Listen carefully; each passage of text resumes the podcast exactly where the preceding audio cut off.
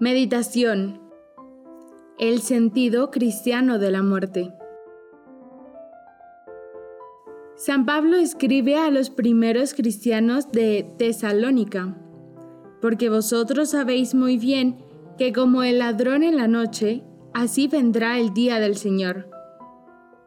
Es una llamada más a la vigilancia, a no vivir de espaldas a esa jornada definitiva. El día del Señor en la que por fin veremos cara a cara a Dios. En algunos ambientes no es fácil hoy hablar de la muerte. Sin embargo, es el acontecimiento que ilumina la vida y la Iglesia nos invita a meditarlo, precisamente para que no nos encuentre desprevenidos. El modo pagano de pensar y de vivir lleva a muchos a vivir de espaldas a esta realidad en lugar de verla como lo que en realidad es, la llave de la felicidad plena. Se la ve como el fin del bienestar que tanto cuesta amasar aquí abajo. Para el cristiano, la muerte es el final de una corta peregrinación y la llegada a la meta definitiva, para la que nos hemos preparado día a día, poniendo el alma en las tareas cotidianas. Con ellas, y a través de ellas nos hemos de ganar el cielo.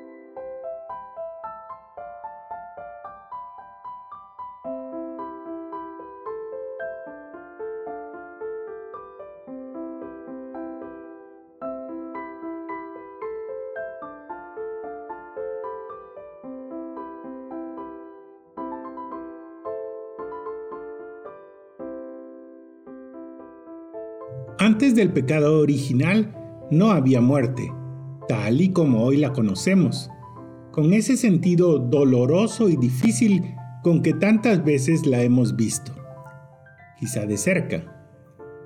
Pero Jesucristo destruyó la muerte e iluminó la vida, y gracias a Él adquiere un sentido nuevo, se convierte en el paso a una vida nueva, en Cristo se convierte en amiga y hermana. La muerte de los pecadores es pésima, afirma la Sagrada Escritura. En cambio, es preciosa en la presencia de Dios la muerte de los santos, que serán premiados por su fidelidad a Cristo y hasta en lo más pequeño, hasta un vaso de agua dado por Cristo, recibirá su recompensa. Sus buenas obras los acompañan.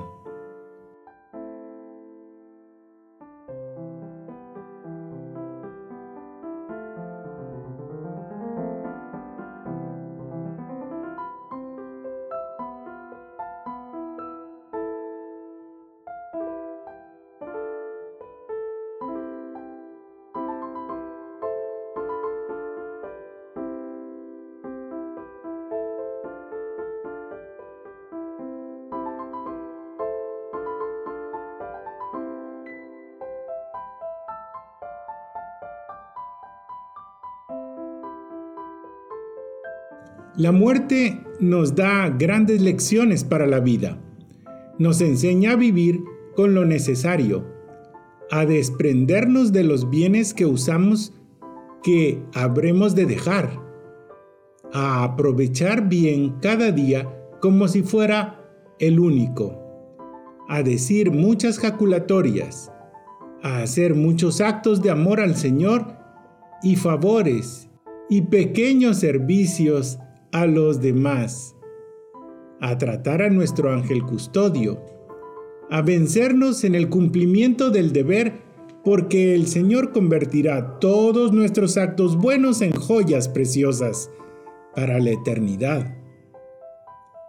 Y después de haber dejado aquí frutos que perdurarán hasta la vida eterna, partiremos, Entonces podremos decir con el poeta, dejó mi amor la orilla y en la corriente canta. No volvió a la ribera que su amor era el agua.